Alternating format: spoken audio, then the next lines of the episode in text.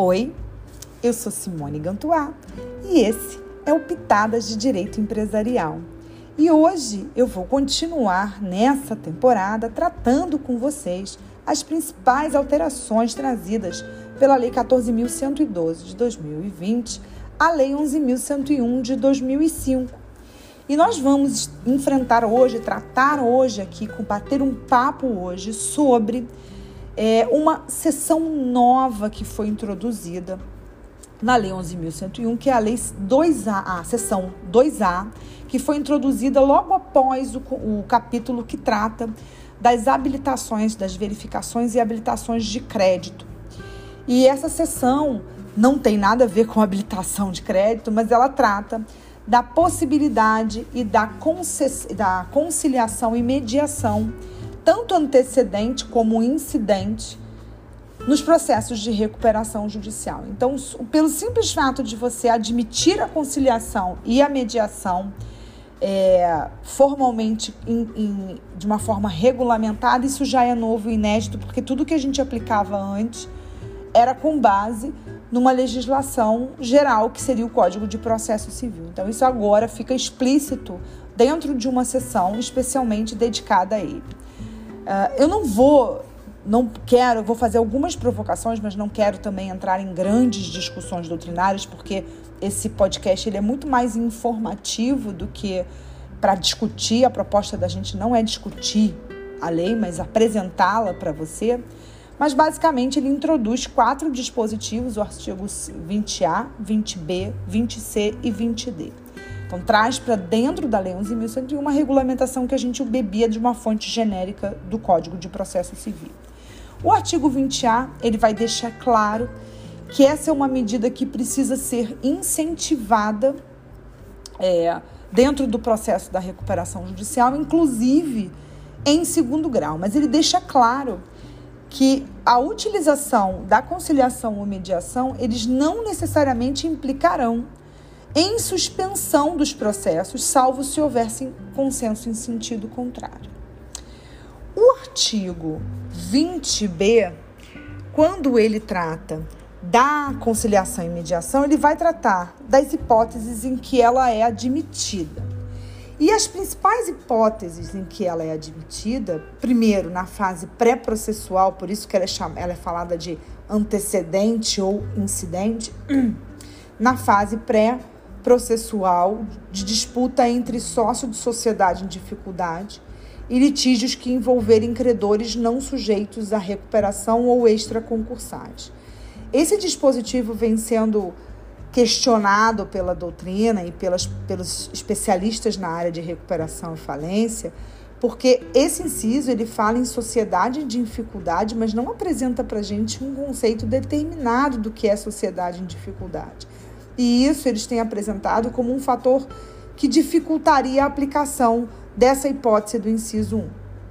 O inciso 2 ele vai falar de conflitos que envolvam permissionária ou concessionária que estejam em recuperação judicial.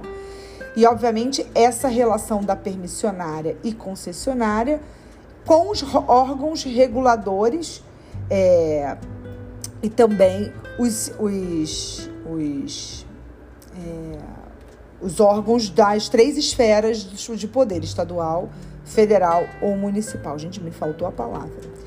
O inciso 4, que eu acho que também é um dos que merece comentário aqui, ele também vai prever a possibilidade de conciliação é, em caso de negociação de dívidas e formas de pagamento em caráter antecedente à recuperação judicial. Então, essa hipótese do inciso 4 seria e se destinaria tão somente à hipótese em caráter antecedente. Esse artigo 20b, ele não se resume apenas a essas hipóteses de cabimento, ele também tem parágrafos. O parágrafo 1 do artigo 20b, ele vai reconhecer a possibilidade desta última hipótese a, a qual me referi, de negociação de dívidas e pagamentos em caráter antecedente, ele vai reconhecer a possibilidade de obtenção de, de obtenção de tutela de urgência lá na forma do artigo 305 e seguintes do Código de Processo Civil, para suspender a execução por até 60 dias para vi viabilizar a tentativa de composição. Então, ele permite que você vá a juízo e peça a suspensão das execuções. Uh, isso também tem sido muito criticado, porque se o método de conciliação ela é antecedente à recuperação, por que, que eu preciso ir em juízo? Isso acaba tumultuando muito mais do que facilitando o acesso a essas, essas formas alternativas de resolução de disputas e de conflitos. Então, essa é uma crítica que vem sendo feita. Essas, delibera essas mediações e, e a mediação, em particular, seriam feitas no Sejusc ou em câmaras especializadas. A conciliação também, mas eles indicam no próprio texto normativo eh, tanto as, as câmaras especializadas quanto o Sejusc.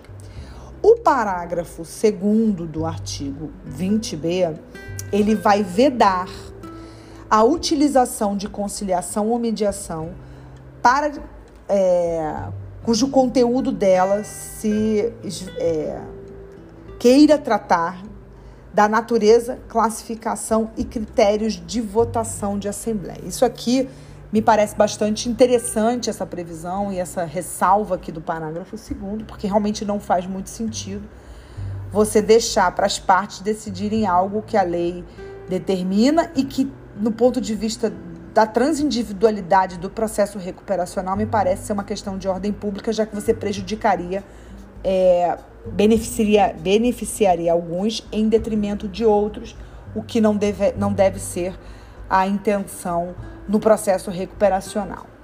O parágrafo terceiro, ele vai deixar claro que se houver recuperação judicial ou extrajudicial, a suspensão que eventualmente seja concedida será deduzida dos 180 dias do stay period, lá do artigo 6 parágrafo 4 Quero chamar a atenção de vocês nesse parágrafo terceiro, porque ele não fala só de recuperação judicial.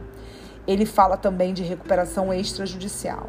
A gente vai perceber ao longo de vários podcasts que eu vou falar aqui que tem vários dispositivos que agora regulam e tratam da recuperação extrajudicial fora do capítulo específico dela. Então passa a ser um cuidado seu, como advogado e como estudante, de perceber que vão ter outros efeitos que vão atingir a recuperação extrajudicial e que não serão tratados no seu capítulo próprio, e aí isso torna a aplicação normativa um pouquinho mais desafiante. Sugiro, inclusive, se alguém que estiver ouvindo esse podcast, que não seja propriamente um advogado, mas que seja um estudante, que faça as remissões corretas para não se perder na aplicação das hipóteses de recuperação judicial. O artigo 20C, ele vai dizer que eventual acordo será homologado pelo juiz uh, competente. Tá? Então presta atenção que ele precisa ser homologado pelo juiz competente. O parágrafo único desse artigo 20C, ele vai dizer que se for requerida recuperação judicial ou extrajudicial, olha, olha ela aqui de novo, extrajudicial, em até 60 dias contado do acordo que eventualmente tenha sido firmado na fase pré-processual, tudo voltará a ser como era antes. Então, se eu tiver eventualmente pactuado alguma alteração nas condições originais do meu crédito, vai voltar, e, e, obviamente no sentido de dar um desconto ou algum benefício para o devedor, facilitação para ele pagar, isso tudo voltará ao status quo. Então, ele diz que vão ser ressalvados os atos validamente praticados, os valores eventualmente pagos devem ser compensados, mas tudo volta a ser como era antes.